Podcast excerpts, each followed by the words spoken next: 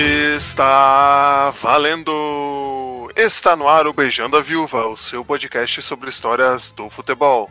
Eu sou o João e o Benfica é um time amaldiçoado. Eu sou o Arthur e navegar é preciso, viver não é preciso. Eu sou Vitor Albano e Belenenses para frente. E no podcast de hoje nós vamos conhecer Lisboa, fazer um tour por Lisboa através dos times de futebol da cidade. Então fique com a gente.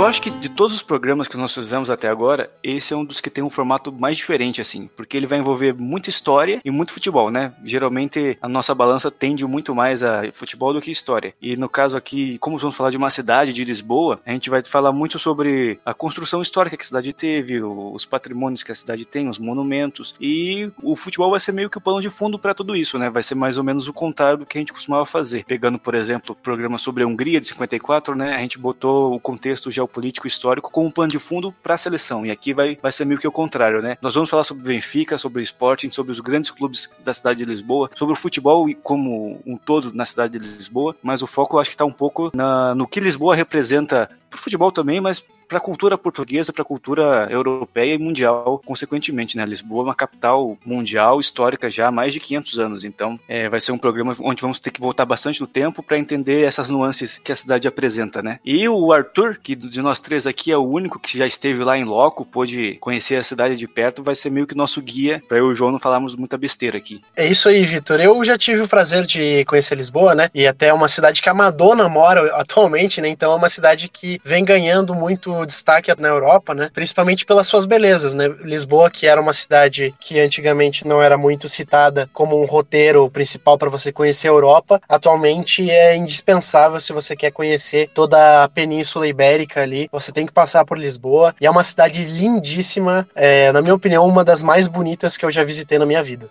Eu acho que é muito legal a gente falar também que esse podcast é o primeiro de uma série que a gente vai fazer traçando esses tours geográficos praticamente do futebol na cidade, né? Então, Lisboa foi a nossa primeira escolha, principalmente porque tem times muito grandes e é uma cidade muito amável, né? Eu não vejo ninguém falando que não gosta de Lisboa, então a gente já começa com uma cidade muito legal para se conhecer a partir da visão do futebol.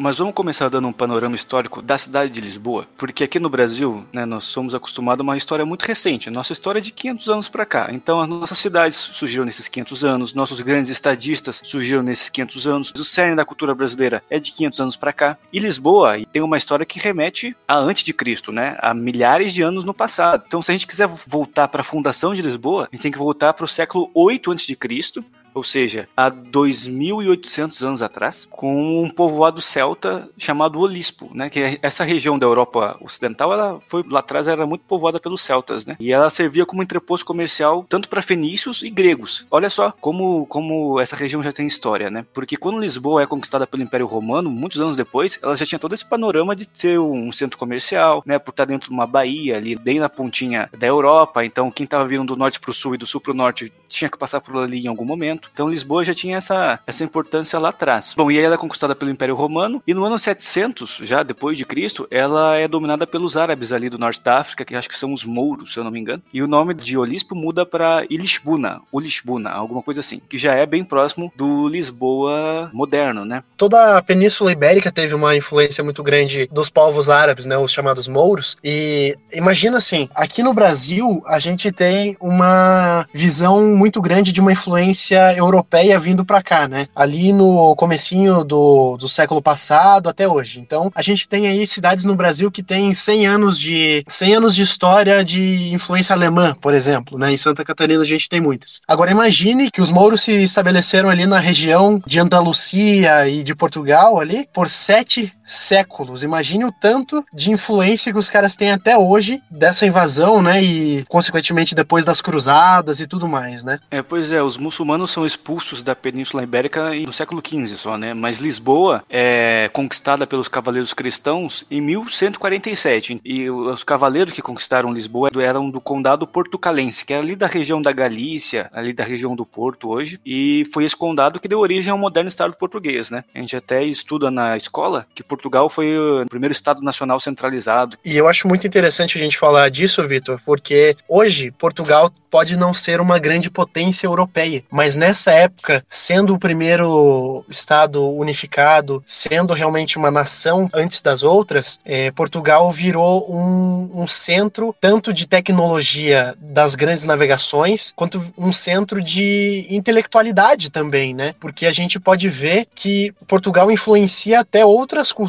em relação à literatura, em relação até as, aos métodos que eles desenvolveram para as navegações, né? Então a gente vê que ali realmente naquele período que você comentou, Portugal era realmente um grande país em relação à sua influência para o mundo, né? E eu acho que impulsionado por isso, Lisboa virou uma capital mundial, né? É, principalmente a partir do século XV, que daí já é uma época que a gente conhece melhor porque era das grandes navegações, né? Que os portugueses se lançam ao mar, começam a descobrir novas terras e novas riquezas consequentemente, né? E todo esse dinheiro chega a Lisboa, é mandado para Lisboa. E é o momento que Lisboa começa é, a sua era de ouro, né? Com a construção de grandes monumentos, construção de grandes palácios, a própria elite local enriquecendo bastante, né? Só que em 1775 a cidade passa por um terremoto de 9 graus e meio na escala Richter. Imagina o que, que é isso. Que destrói praticamente tudo. Sobra pouquíssima coisa na cidade, ainda mais se a gente pensar o seguinte: como Lisboa é uma cidade litorânea e sofreu com um terremoto, é claro que depois do terremoto vieram as ondas, né? os grandes tsunamis. E Lisboa é cortada pelo rio Tejo, que é um rio bem fundo e que entra a cidade adentro. Então, o que aconteceu? Quando teve terremoto, as ondas vieram depois e entraram rio adentro e cidade adentro, consequentemente. Então, pra gente ter uma ideia, das 300 mil pessoas que moravam em Lisboa nessa época, 90 mil morreram, cara. Quase um terço das pessoas. É muita gente, né? Imagina o impacto que isso não teve na sociedade e no Portugal pós-terremoto, né? Tudo aquilo que tinha sido construído, toda aquela identidade que tinha sido construída se desfez. E aí, por mais que você pudesse reconstruir tudo depois, não seria a mesma coisa. Isso mesmo, Vitor. Essa questão do rio ser muito localizado, né? É, e estar tá em confluência com a cidade é muito interessante porque existe uma praça em Lisboa chamada Praça do Comércio, que, aliás, é uma das praças mais bonitas da cidade. E eu acho muito interessante que o rio, ele tá realmente na, no limite, assim, da praça, sabe? Se você der um passo para frente, você cai no rio. Coisa que eu quase fiz, sem querer, né? Claro.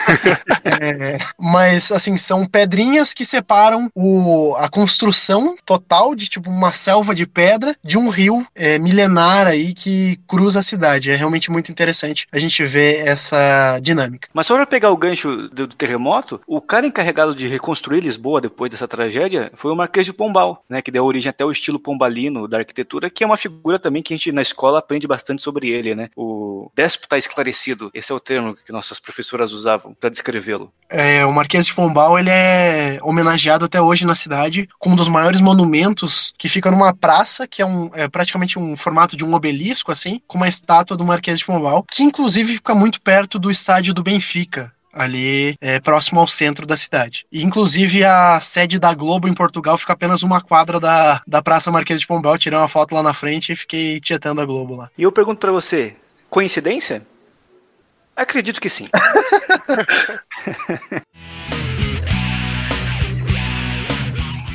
Mas é importante situar eh, a gente na história, porque agora a gente está no século XVIII, XIX, né? E é claro que muito da influência portuguesa no mundo e na própria Europa já não existia tanto nesse momento, né? Então Portugal meio que se torna, passa de grande potência a um país mais coadjuvante. Mas é claro que Lisboa continua se mantendo o grande centro cultural e político de todo o país, né? Tanto que, se a gente pegar a história portuguesa a partir ali do século XVIII, XIX, né? Como o fim da monarquia, o Estado Novo do Salazar, a Revolução dos Cravos, tudo isso aconteceu em Lisboa. E Lisboa Lisboa também teve o bônus vamos chamar assim, de não ter sofrido com as grandes guerras, né? Portugal até chegou a lutar na Primeira Guerra Mundial, mas não acabou não sofrendo tanto assim. Mas na Segunda Guerra Mundial ficou neutro. Então, enquanto Berlim, Paris, Londres sofriam com grandes bombardeios e, e danos muito grandes às suas estruturas, Lisboa conseguiu se manter razoavelmente intacta, né? Portugal esteve de qual lado na Primeira Guerra Mundial, Victor? Do lado dos alemães ou não? Não, Portugal lutou ao lado dos aliados, né, da Inglaterra. Inclusive, a aliança portuguesa e inglesa é a mais antiga no mundo, são mais de, de 700 500 anos de, de aliança. Vamos lembrar, quando a gente estuda é, Portugal na escola, a gente lembra, né, dos navios ingleses levando a família real para o Brasil e tal. Então é a mesma aliança que tem até hoje e que teve na, na Primeira Guerra.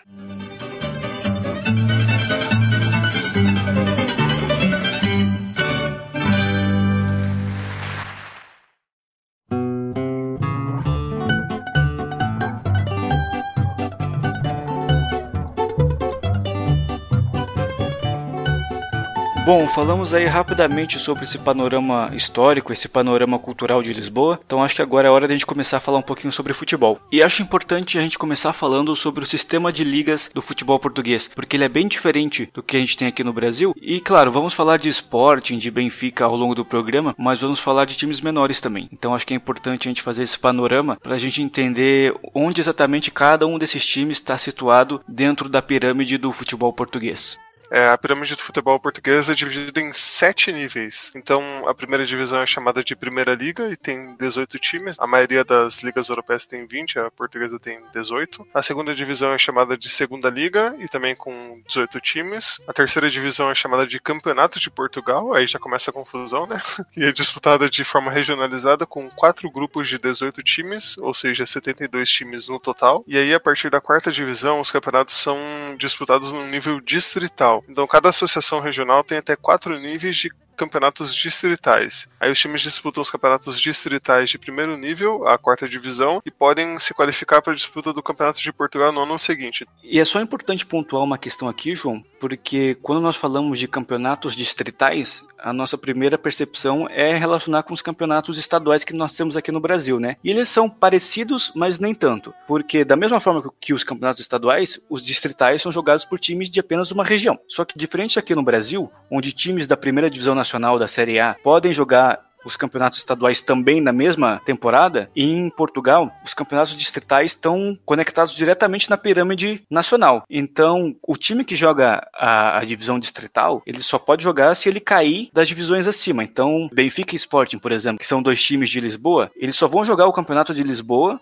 se eles caírem nos campeonatos nacionais, né? Então, o próprio campeonato de Portugal, que você falou, tem 72 times, são muitos times justamente para você receber todos os times que, que sobem desses campeonatos distritais, né? Se eu não me engano, são 20 distritos lá em Portugal, então todo ano você tem cada campeão desses distritos subindo para a terceira divisão. Então, você tem que ter muitos times mesmo para poder comportar toda essa galera, né? Eu acho, Vitor, que só para resumir bem essa questão, é assim, não tem estadual em Portugal para os grandes só tem para os pequenos, né? Então, os pequenos eles têm que jogar suas divisões estaduais, que são ditas como as distritais, para subir, para não precisar jogar mais esse estadual. Que também é uma coisa que as pessoas estão sugerindo muito para que aconteça no Brasil, né? Que os grandes teoricamente só jogariam é, nas fases finais e os pequenos eles utilizariam os estaduais para as divisões inferiores, né? Como por exemplo uma série E, uma série F, tudo mais. E aí, falando sobre a Associação de Futebol de Lisboa, né, do Distrito de Lisboa, ela possui 246 times, mas que englobam todo o distrito, né? Então, não são 246 times em Lisboa. São em Lisboa e mais 15 municípios da região ali.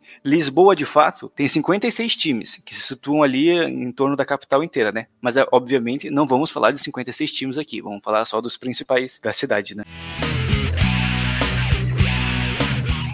E aí, só para fechar essa parte, para falar especificamente da estrutura do futebol em Lisboa, né, o João já falou. Tem a Primeira Liga, a Segunda Liga e o Campeonato Português. A partir disso são os distritais. E Lisboa tem quatro níveis distritais. A quarta divisão, que é a divisão pró-nacional. A quinta divisão, que é a divisão de honra. A sexta divisão, que é a primeira divisão de Lisboa. E a sétima divisão, que é a segunda divisão de Lisboa. É um pouco confuso, mas botando no papel dá para entender, mais ou menos.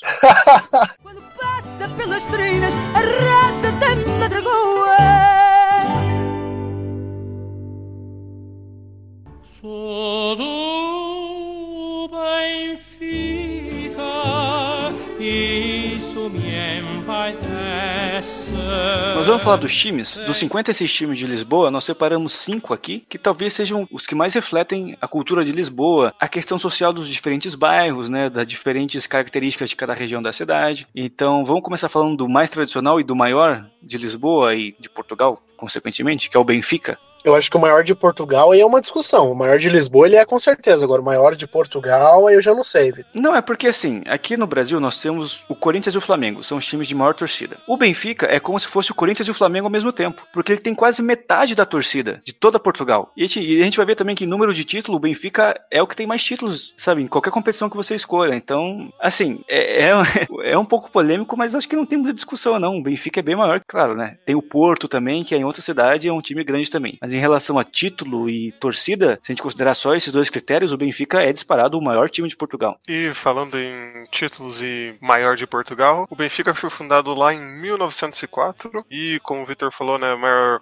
campeão português, são 37 títulos, incluindo da atual temporada, 26 títulos da Taça de Portugal e 7 títulos da Taça da Liga, sendo o maior vencedor dessas três competições. Então, ainda é hegemônico nos números, né? E o Benfica também tem, né, eu acho que o Porto ganhou uma vez, né, o Campeonato Europeu e o Benfica ganhou duas vezes em 60 e 61 e 61 e 62. E... Mas não, o Porto tem dois títulos também, dois títulos europeus. Uhum. O primeiro título do Porto sabe quem estava na final, João? Quem? Walter Casagrande. Ah, é verdade, foi 80 e poucos, né? Então, o Benfica, como o Vitor falou, tem quase metade da torcida em Portugal. Se eu não estou enganado, é tipo 47 ou 48% da torcida portuguesa apoia o Benfica. E também é, uma coisa mais assim curiosa é que ele tem muitos adeptos na, nas escolanas portuguesas e assim faz com que o time calcule que possa ter 14 milhões de torcedores jogadores espalhados pelo mundo. Então, uma popularidade muito grande que outras equipes portuguesas não, não conseguem ter. E por muito tempo o Benfica acabou tendo sendo o time que teve mais sócios em todo o mundo, até que foi superado pelo Bayern de Munique lá em 2015. Eu queria falar sobre essa questão da, da popularidade do Benfica nas, nas ex-colônias portuguesas, né, notadamente Angola, Moçambique, Cabo Verde, São Tomé e Príncipe e algumas outras, porque isso é uma coisa muito comum.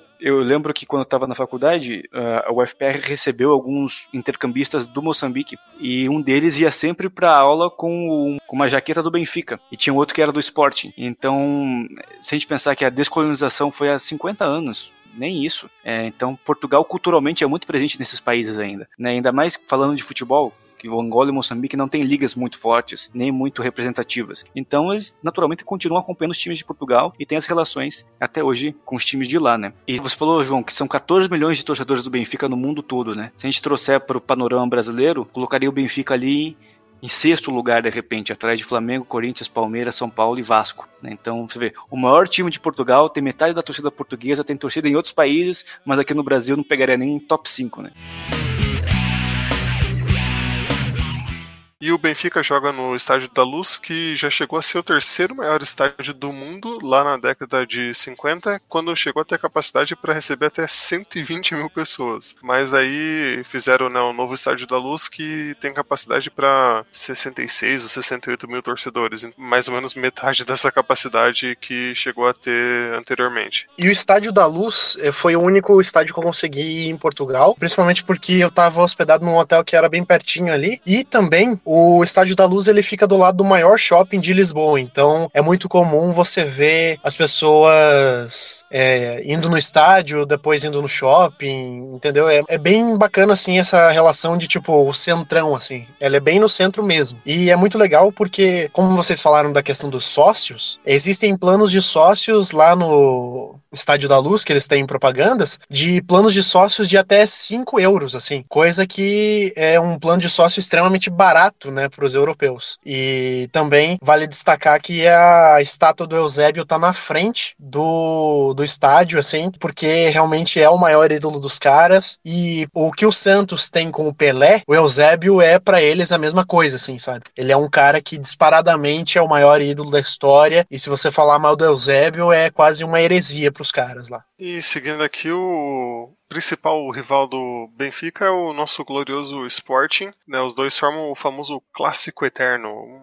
ou também chamado de clássico da segunda circular, já que os estádios, o Arthur tava, pode até explicar aí pra gente melhor, mas os estádios de ambos os clubes se localizam na mesma avenida, né? Não são tão próximos, mas são na mesma avenida. É isso, Arthur? É isso aí, João. Eles, é, assim, claro que na mesma avenida até parece que são perto, né? Mas eles são até razoavelmente longinho, assim, principalmente se a gente for colocar em relação a como você chega lá. O estádio do Benfica, você tem uma estação de trem que para na frente ali, você sai da estação e já vê o estádio. No estádio do, do Sporting, você tem que dar uma volta até chegar no estádio e você vê que é um pouquinho mais difícil de chegar. Mas ao mesmo tempo, a maior torcida pode ser do Benfica. Agora, talvez a mais fanática seja do Sporting mesmo, assim. É, você escuta de longe a torcida. Eu, quando eu fui lá, tava tendo um jogo do Sporting e eu escutava de longe a torcida, sendo que tava relativamente bem distante do meu quarto do hotel até o estádio. Então, é coisa de 5 a 6 quilômetros da, do meu quarto lá, eu ainda tava escutando a torcida e muitas vezes quando eu falava assim, né, para as pessoas assim na rua, né, eu perguntava: "Ah, como é que eu chego no estádio do Benfica?" Eles me falavam: "Não vá aí o estádio do Benfica, não vá no do, do Sporting, porque o Sporting é o maior do, de Portugal." Então a torcida do Sporting, ela ainda é, é muito fanática pelo time mesmo, ele não tendo as conquistas que o Benfica tem, né? Eu acho engraçado que o Arthur provavelmente encontrou um cearense lá, porque pelo sotaque que você fez agora,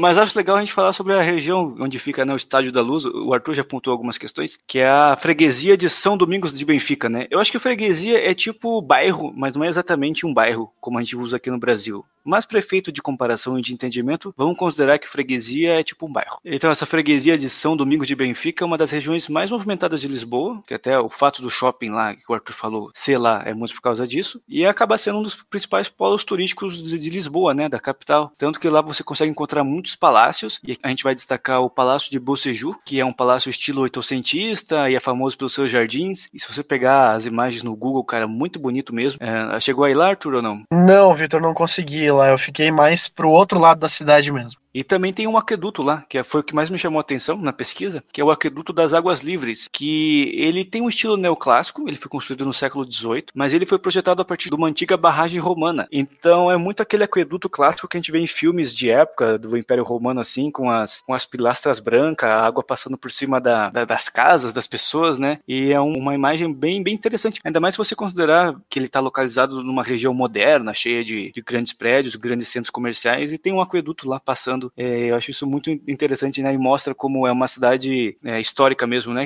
Você pode encontrar muitas, muitas épocas convergindo e convivendo ao mesmo tempo ali. E o aqueduto, aliás, foi uma das poucas coisas que resistiu ao terremoto de, de 1775, né? Então a gente vê que pode parecer frágil, pode parecer antigo, mas na hora do vamos ver ele ficou lá e tá lá até hoje. Vamos amigo a mais um copinho dia.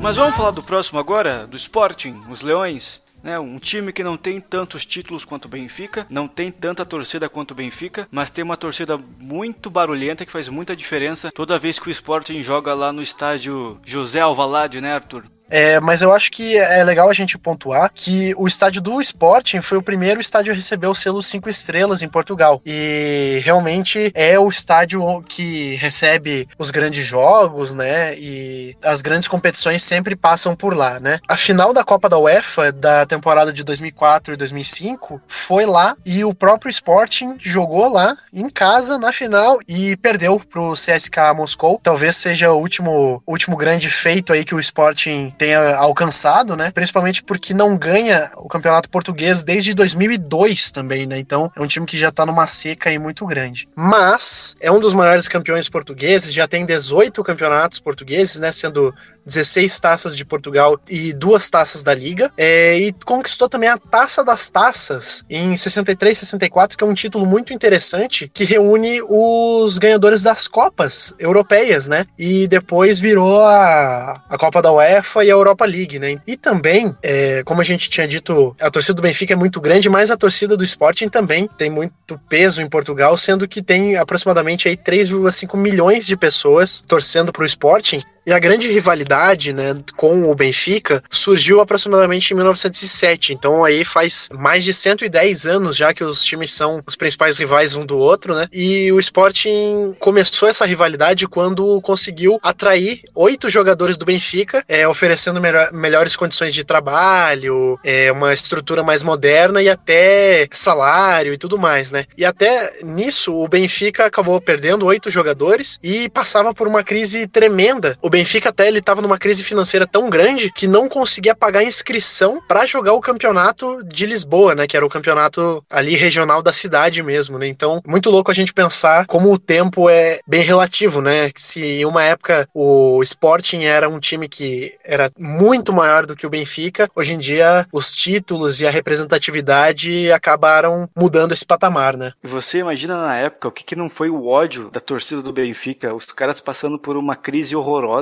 quase fechando as portas, o Sporting vai lá, pega os grandes jogadores, leva embora e deixa o Benfica para acabar mesmo, né? Então acho que hoje o fato do Benfica ser o time dominante em Lisboa, em Portugal, tem esse gostinho também de vingança muito interessante, né? Loucura, né, Vitor? E só para terminar essa parte que a gente tá falando aqui do Sporting, o estádio, né, o José Alvalade, ele tá localizado numa região mais nobre da capital, né? Não é tão no centrão igual o Benfica, né? Então, a gente vê que ali no, nos arredores do estádio tem um dos maiores parques de Lisboa, que é a Quinta das Conchas e dos Lilazes, que tem mais ou menos 26 hectares, né? Então, é um parque bem grande ali que é, abarca e meio que abraça o estádio, né? Você que tá ouvindo, imagine o Central Park, é tipo isso. A Quinta das Conchas é tipo o Central Park de Lisboa. É um parque muito grande no meio daquela metrópole gigantesca ali. E também ao lado ali existem vários outros pontos turísticos, né, como o Museu Nacional do Traje, que remete muito à, à ideia do vestiário português, né, desde uma época de monarquia, que é, é muito interessante de se ver. Falando assim, né, um museu sobre vestuário, sobre roupa, parece uma coisa muito banal, mas cara, é impressionante o nível de, de peças que ele tem lá e no site deles dá para ver algumas coisas, tipo, é muito bacana, que eles têm coisas assim de, de mais de mil, de mil mil anos atrás. Agora eu não sei se é exatamente a peça ou se é uma réplica, mas é muito interessante de fazer um estudo antropológico através dessas peças de roupa, cara. Muito legal mesmo. Principalmente na época ali do século XV, XVI, que Portugal estava recebendo muitas riquezas vinda do comércio além mar, né? Isso é refletido no, nas roupas das mulheres e dos homens. Então é muito interessante esse, esse museu lá. No primeiro momento não parece ser tanta coisa, né? Mas acho que quem tiver a oportunidade de ir, conhecer, acho que é, é muito bacana. E também existe um outro ponto turístico ali que é a Quinta dos Azulejos, que é uma casa que foi construída no século XVIII e possui paredes forradas com vários é, azulejos, que é uma característica portuguesa muito forte. Então, é, quem nunca viu os azulejos portugueses, né? E até a gente tendo uma influência portuguesa aí nas nossas famílias, a gente vê que até hoje ainda tem aqueles azulejinhos muito bem trabalhados nas casas, que é uma coisa muito, muito portuguesa mesmo, assim. O detalhe que eles têm com azulejo, cara. É, e é legal que lá na Quinta dos Azulejos, eles têm algumas peças que são anteriores ao terremoto de 1755. Então, são umas peças que contam uma história bem interessante. E até é uma atração turística meio escondida, assim, né? Quando a gente pensa em Portugal, quando a gente pensa em Lisboa, não é a primeira coisa que vem à mente. Mas, se você dá um Google aí, você vai ver, cara, inacreditável a arte, as artezinhas na, na, nas peças, assim, cara, é muito bonito. É uma coisa que, assim, quando eu for a Lisboa, eu com certeza vou querer conhecer.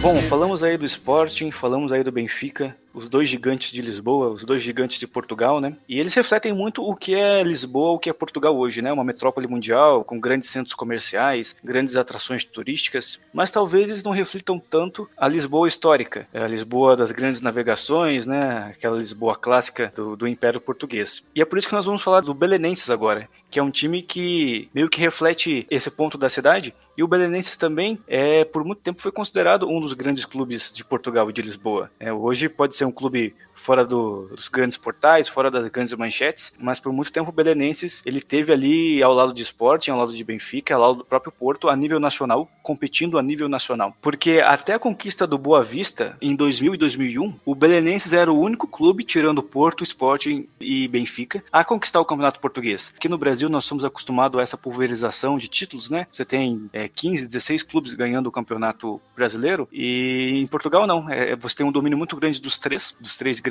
que só foi quebrado pelo Belenenses lá em 1945, 1946, então já são aí quase 80 anos, né? E pelo Boa Vista mais recentemente. Então imagina o que, que não era para a torcida do Belenenses por muitos anos, e acho que até hoje, né? Você ter essa alcunha de, de ser um, o pequeno gigante que foi lá e conseguiu, mesmo que por uma temporada só, ganhar do Benfica, ganhar do Sporting, ganhar do Porto, né? Então acho que é um título muito significativo por isso, né? Importante salientar também que estamos falando só de campeonato português. Se a gente for considerar é, a Taça de Portugal, que é o segundo campeonato mais importante, o Belenenses já ganhou três vezes, inclusive a última vez em 1989, né? Relativamente mais recente que o seu título nacional. Mas antes de me adentrar aqui na história do Belenenses e falar de algumas coisas históricas do clube, eu quero falar que eu tenho uma ligação afetiva bem grande com o Belenenses. Nunca fui a Lisboa, acho que devo ter visto um ou dois jogos do Belenenses a minha vida toda, mas é um clube que eu tenho muito carinho, porque como vocês sabem, eu tenho uma namorada, Ana, que aliás fica me cobrando a semana toda para falar dela aqui, então eu, eu, estou fazendo isso, viu, Ana? que ela é brasileira, mas ela tem cidadania portuguesa, porque o avô dela, o seu Antônio Branco, aqui eu chamarei de Toy daqui para frente, ele é português, torcedor do Belenenses. Há mais de 60 anos ele tá morando aqui no Brasil, mas ele não mudou de time, ele continua torcendo pelo, pelo Belenenses e toda vez que vou lá na casa dele tomar um café café no domingo, nós falamos muito sobre o Belenenses, né? E até vou falar que o meu time em Portugal era o Sporting, porque eu, eu gosto muito de torcer por times verde e branco ao redor do mundo, né? E o Sporting é verde e branco. Mas eu descobri que o Sporting não é muito bem quisto pelo seu Antônio, então eu, eu, passei a torcer pelo Belenenses. É, a, a partir Justo. de então, por uma questão de de relações públicas até com a família da Ana, né? Mas aproveitar esse gancho para falar por que, que o esporte não é bem quisto pela torcida do Belenenses. Porque na temporada de 54 a 55, o Belenenses quase foi bicampeão português. Ele chegou na última rodada precisando só de uma vitória para ser campeão e ganhar do Benfica, que estava em segundo lugar, e, jogaria justamente contra o Sporting, né? O grande rival do Benfica. Né? Claro, é um rival dos Belenenses também a nível local, mas a rivalidade Benfica-Sporting supera tudo, né? Então seria praticamente um jogo de compadres, né? Porque o Sporting não gostaria de ver o Benfica campeão. O que aconteceu? O Belenense estava ganhando o jogo até o fim, estava ganhando de 2 a 1 um, e aí no fim do jogo sobra uma bola pro jogador do Sporting e ele faz o gol, empata e dá o título pro Benfica. E o Toy, o seu Antônio, ele, ele fala muito sobre esse jogo porque foi no dia do aniversário dele. E ele fala que, agora não me lembro se ele estava no jogo, mas ele fala que o cara do Sporting só fez o gol porque ele estava tão livre que ele não tinha como não fazer, sabe? Estaria muito na cara se ele errasse é, o chute ou não fizesse o gol. E aí acabou tendo que fazer e dar o título pro Benfica, que era o, o maior rival, né? Mas é por isso até hoje a torcida do Belenenses não perdoa o Sporting por ter tirado esse título deles em casa. Então, nós falamos aí, né, 54 55. Isso mostra que até ali a década de 60, o Belenenses era um time com muito protagonismo em Portugal, tanto que, uns anos antes, em 47, o Belenenses foi convidado para inaugurar o estádio Chamartim, que vocês não podem estar conhecendo agora, mas o Chamartim era o estádio que pertencia nada mais, nada menos que ao Real Madrid. Chamartim mais tarde se tornou o Santiago Bernabéu. E o Belenenses foi o convidado pelo Real Madrid para fazer a inauguração do estádio. Acabou perdendo por 3 a 1 no final, mas imagina, né, o, o prestígio de você ir até Madrid inaugurar o estádio do Real Madrid, que já era um, um dos grandes times ali da Espanha e, e marcar uh, o seu nome nessa história, né? E, e craque Vitor, o Belenenses foi o primeiro clube português a participar de uma competição da UEFA, né? E estreou em, com empate em 3 a 3 contra o time escocês do Hibernian. Então, um time com muita história e com também vários registros de, de goleadas também, como um 15 a 2 contra a Acadêmica, que é uma das maiores goleadas aí do Campeonato Português, e um 14 a 1 contra os Salgueiros. E esses dois jogos foram jogos seguidos, então o time marcou 29 gols em duas partidas. Caramba. Levou apenas três.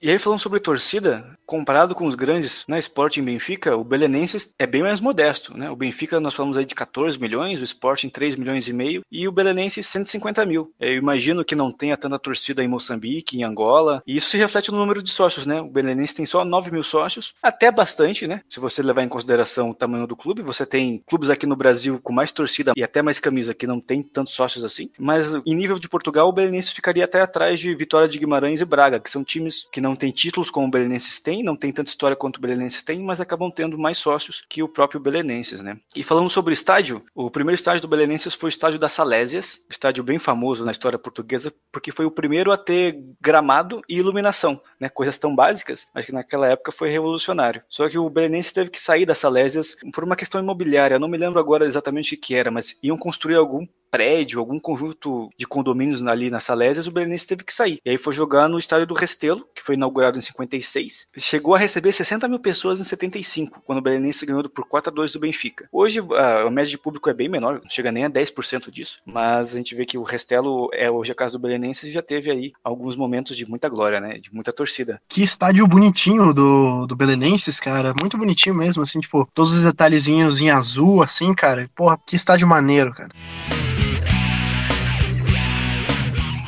Mas como eu falei lá no começo, se o Benfica e o Sporting representam um Portugal moderno, né, o Belenenses representa a Portugal antiga, Portugal histórica. Porque, como o próprio nome sugere, o Belenenses fica na freguesia do Belém, que é uma região à beira-mar muito ligada à era das navegações. E também Belém é a terra onde Jesus nasceu, né, Vitor? não, não, não é essa não. Tá maluco, pô? Era onde lá que as caravelas portuguesas saíam e iam desbravar o mundo, iam descobrir o mundo, né? Tanto que é lá que fica o Monumento aos Descobridores, que é uma das principais atrações turísticas de Lisboa e de Portugal, né? Que fica bem ao lado do Rio Tejo ali, então fica bem pertinho do mar. Mas o, o Monumento aos Descobridores é muito parecido com o Monumento aos Bandeirantes que tem aqui em São Paulo, esteticamente falando, né? Porque da mesma forma que aqui em São Paulo você tem lá o, o monumento com os principais, com as estátuas dos principais bandeirantes, né? Lá o Monumento aos Descobridores você tem lá a estátua do Vasco da Gama, a estátua do Pedro Álvares Cabral, Bartolomeu Dias, de grandes navegadores portugueses, né? E aí uma outra atração turística muito famosa que fica lá em Belém é a Torre de Belém, que é uma fortaleza construída em, no século XVI, né? Justamente para proteger Lisboa de alguma invasão vinda pelo mar, que tem 30 metros de altura e fica também bem ao lado do Rio Tejo ali. Então imagino que fica muito próximo a, ao monumento aos descobridores também. Eu acho que talvez seja o, assim, como a gente tem um Cristo Redentor aqui que representa o Brasil culturalmente, né? A Torre de Belém talvez seja o monumento que representa Portugal, porque tem todo aquele estilo arquitetônico manuelino, muito bacana. Mas Arthur, você deve ter visto pessoalmente, deve saber falar melhor, né? Já fui, inclusive, na, na Torre de Belém, é, cara, muito bonito mesmo, assim. É, para subir lá no, no topo dela é, é, muito difícil porque tem muita gente, e é legal porque ela fica muito pé, próxima a uma igreja onde está sepultado o Vasco da Gama, não o time, mas o descobridor. é, é. Eu imagino que seja o Mosteiro dos Jerônimos, né? Nós vamos falar dele daqui a pouquinho. Mas só, só para fechar sobre a Torre de Belém, nós falamos que o aqueduto lá da freguesia de São Jerônimo de Benfica resistiu ao terremoto, né? O grande terremoto de 1755. A Torre de Belém não só resistiu a esse terremoto também, como resistiu a um terremoto anterior de 1531. Então imagina, é uma torre de 30 metros de altura que está à beira-mar, então ela deve ter sofrido o impacto dos maremotos também, das tsunamis, mas se manteve ali duas vezes e não caiu, cara, e tá lá até hoje. E é bonito também, Vitor, além de, de ser uma, um lugar muito importante historicamente. É um lugar mais velho que o Brasil, assim, né? Mas. Pior que é mesmo, é verdade. É. Também é muito legal porque é o talvez o maior cartão postal de Lisboa seja a Torre de Belém, né? Mas só para fechar sobre o bairro de Belém, sobre a freguesia de Belém, vamos falar sobre o Mosteiro dos Jerônimos, né? Que o Arthur já, já apontou aí. Mas é também um dos principais símbolos nacionais de Portugal, uma das atrações turísticas mais visitadas. Como o Arthur falou, o Vasco da Gama tá enterrado lá, né? Porque a construção desse mosteiro foi um pedido do próprio Vasco da Gama, como uma forma de agradecer né, as viagens bem-sucedidas que os portugueses estavam, estavam fazendo ao redor do mundo e tal. Tanto que o, a construção do mosteiro foi financiada pelo dinheiro das especiarias, né? Pelo, pelo dinheiro que vinha do comércio das especiarias. E, cara, pelas fotos, não tive lá, mas pelas fotos também inacreditável o nível de detalhe, o nível de coisas que você consegue ver e apreciar lá dentro. Não sei se no Brasil nós temos algo parecido com isso. É, as igrejas de Minas Gerais, elas se assemelham um pouco em relação ao nível de detalhamento, mas no sentido de escala mesmo, é realmente algo inigualável pelo menos aqui no Brasil, sabe? Porque imagine uma igreja do, do, tamanho da, da Basílica de Nossa Senhora Aparecida, mais ou menos, assim, e é tipo, é gigante, né? É gigantesco, assim. Mas só que as paredes, elas são todas ornamentadas, não é aquele, aquele concretão, sabe? Assim, então é realmente muito bonito de se ver lá e também é um local histórico muito importante, né? Assim. É meio um rococó, né, Arthur? Você pegar o nível de detalhe, assim, para quem tá ouvindo tentar entender, cara, é inacreditável, assim. E até pelo tamanho, se você olhar a sua foto, você nem dá nada. Se você olhar a foto com uma pessoa em escala, você vê como é impressionante o nível de detalhe, assim.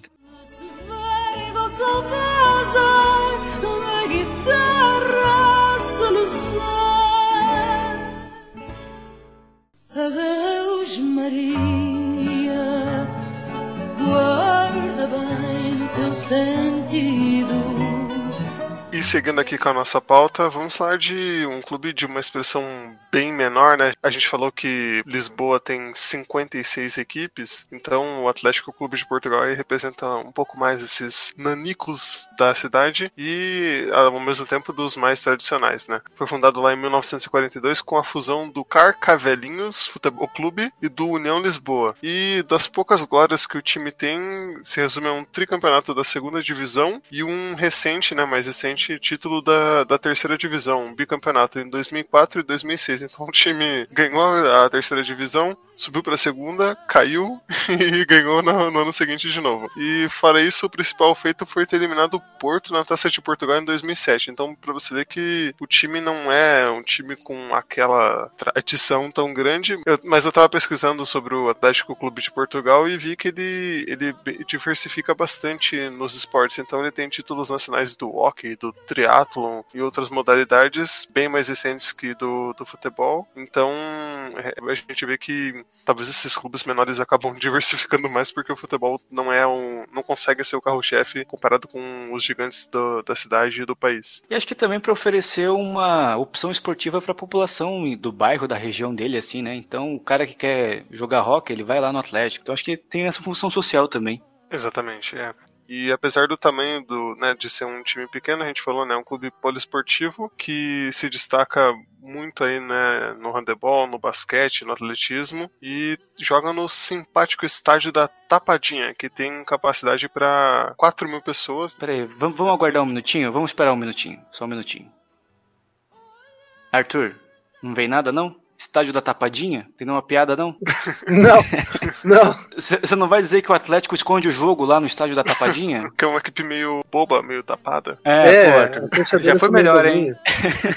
e, né, a gente falou que nos anos 2000 ali o, o time figurou né, entre a segunda, a terceira divisão e o Atlético foi comprado em 2013 por um grupo chinês, uma investida aí dos chineses em Portugal, com uma parceria que se revelou um desastre, né? Um desastre financeiro que acabou acontecendo uma reação em cadeia negativa para a equipe que foi desclassificada de algumas competições aí por WO, por toda uma crise financeira, e o time foi parar na divisão de honra da AFL, na Associação de Futebol de Lisboa, que seria o equivalente distrital à quinta divisão portuguesa. E recentemente, né, depois dessa investida chinesa que deu errado, surgiu um movimento dos torcedores para tentar resgatar o controle da equipe, né, para que o time realmente ressurgisse da, das cinzas. E foi um trabalho forte e focado nas categorias de base. E o primeiro fruto desse trabalho, desse esforço dos torcedores, foi semanas atrás que o time conseguiu acesso para a primeira divisão distrital de Lisboa.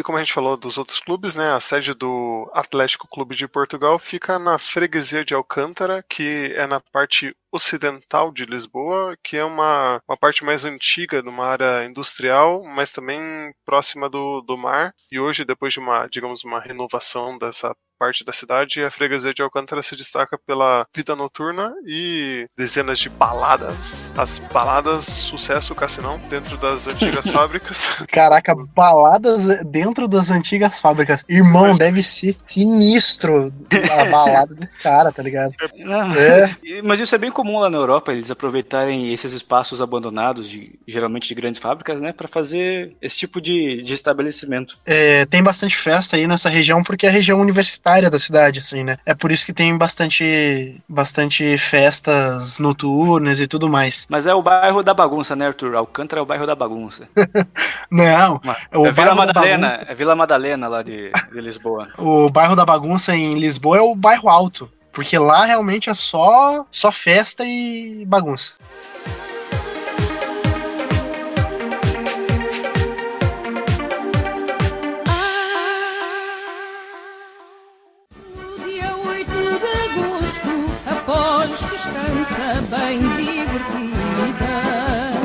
Olha, dos quatro clubes que nós falamos até agora, tem o Atlético, que é mais ocidental, o Belenense também, ali à beira-mar, né, em Belém, mais ocidental, e o Sporting e o Benfica são mais centrais, né? E pra gente falar da parte oriental de Lisboa, parte do lado de lá, a gente tem que falar do Clube Oriental, que também é um nanico, ali, da, ali do futebol português. Foi fundado em 1920, a partir da fusão de três times que eram ali da região oriental de Lisboa. Inclusive, três times, me fugiu o nome deles aqui, mas eram três times rivais, assim. Mas eles se uniram porque eles perceberam que se a região divisão queria competir uh, no nível aceitável com os outros times de Lisboa, eles teriam que se unir para ter uma agremiação esportiva mais forte. E assim como o Atlético Oriental não tem muitas glórias, acho que entre os principais feitos a gente pode destacar dois títulos da segunda divisão, um em 53 e um em 56, então já tem muito tempo né, diferente dos títulos do Atlético, e uma conquista recente da terceira divisão em 2008. E também, assim como o Atlético Oriental, ele é um clube poliesportivo, né? Ele possui equipes de basquete, de tênis, de, de tênis de mesa, de hockey e até de vela. Então, como a gente falou né, do Atlético, às vezes esses clubes, eles nem têm tanto sucesso no futebol, mas eles existem mais para cumprir essa função social, né? Ainda mais a Lisboa Oriental, que eu imagino que por ser uma região mais afastada, seja menos populosa, menos desenvolvida, menos rica, então o clube acaba tendo essa função social, né, de oferecer é, essa alternativa esportiva para a população ao redor ali. E a gente pode dizer que o auge esportivo do Oriental foi ali nas décadas de 40 e nas décadas de 50, né? Quando conquistou a segunda divisão. Inclusive em 46 ganhou. Ah, não, ganhou não, goleou o Porto por 6 a 1 Talvez um dos grandes jogos da história do Clube Oriental de Lisboa, hein? E, craque Vitor, uh, os três times que se fundiram para criar o Oriental foram o Chelas Futebol Clube, o Marvilense Futebol Clube. Não, peraí. Chelas. É... Que dia que você tá os é... Chelas? Os caras inventaram esse nome, meu Deus, que bosta. Não, mas é, não para por aí. E, e o terceiro time é o Grupo Desportivo Os Fósforos. Nossa senhora, é... não dá.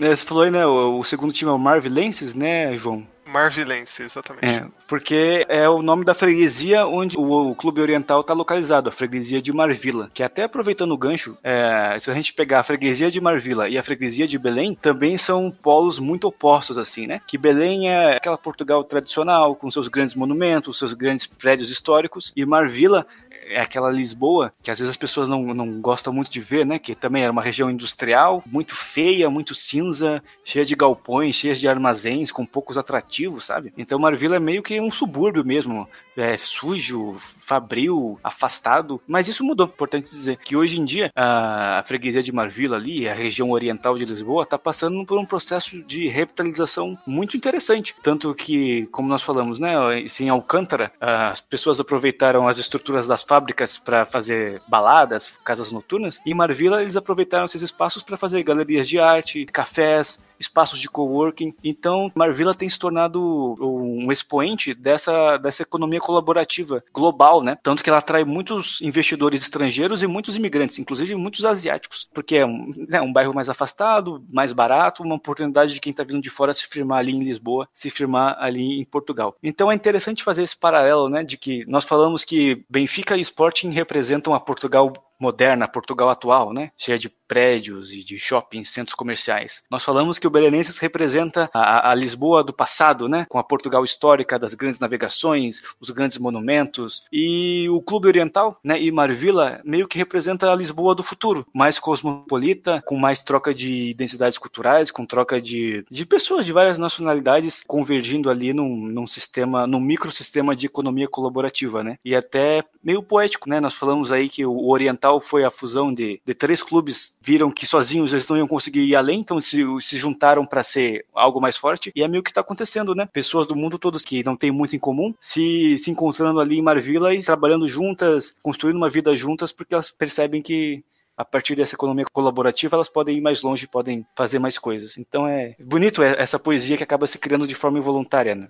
É, Portugal tem bastante gente chegando agora em Portugal porque o custo de vida lá é muito baixo em relação aos, aos outros países, né? É, se você for principalmente considerar e comparar contra a França, cara, o custo de vida em Portugal é baixíssimo, assim. A alimentação lá é muito mais barata e então isso realmente chama mais, né? Atrai bastante as pessoas que querem construir uma nova vida lá. Então, é, Lisboa tem tudo para ser uma das grandes capitais europeias a partir agora de desse momento, né? Eu acho que em um momento onde a gente vê é, uma crise batendo na França, onde a Itália já tem uma crise política e há muito tempo se arrastando, talvez Portugal seja um país que esteja em uma franca evolução, né? E quem sabe não voltar ao tempo onde Portugal era realmente uma grande potência europeia, né? Tomara, tomara que Portugal tenha um bom sucesso aí no, no seu futuro, né?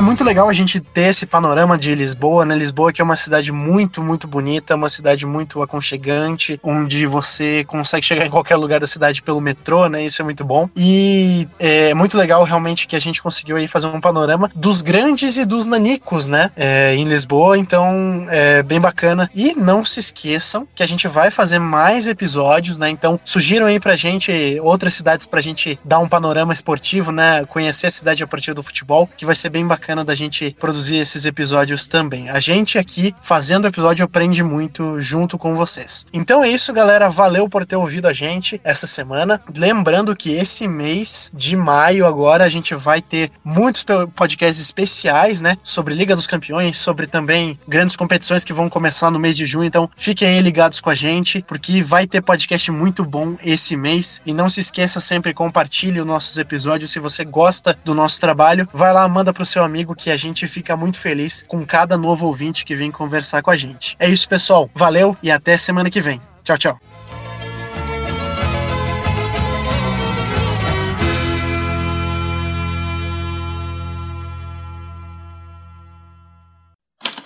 Este podcast foi editado por Icarus Produtora, soluções em audiovisual.